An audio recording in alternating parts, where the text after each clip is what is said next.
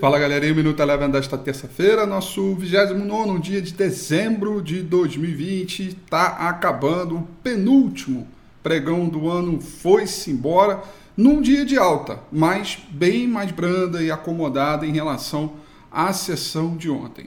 Ao longo do dia, o bom humor por conta do pacote econômico dos Estados Unidos estabeleceu e o índice lá fora chegou a abrir um terreno positivo e puxar as bolsas pelo mundo inteiro. Né? O índice mercado emergente, por exemplo, subiu 1,49%, commodities também, petróleo subiu no 0,37%. Mas ao longo do dia, que foi descobrindo, né, foi tendo a percepção de que o cheque do pacote estímulo não seria tão grande quanto, quanto estipulado pelo Donald Trump, o mercado lá fora foi corrigindo e a alta por aqui se tornou mais branda. O S&P 500, portanto, saiu do terreno positivo foi para o terreno negativo, fechando em leve queda de 0,22%.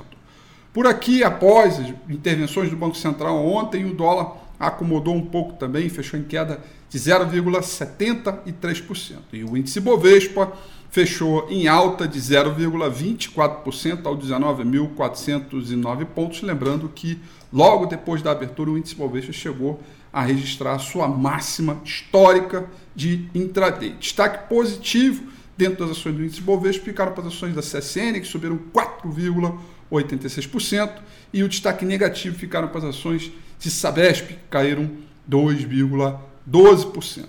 Ó, o Minuto Eleven fica por aqui nesse penúltimo pregão do ano. Fique ligado, amanhã a gente está de volta no último pregão de 2020. Um grande abraço e até lá. Tchau. O Minuto Eleven fica por aqui. Quer ter acesso a mais conteúdos como esse?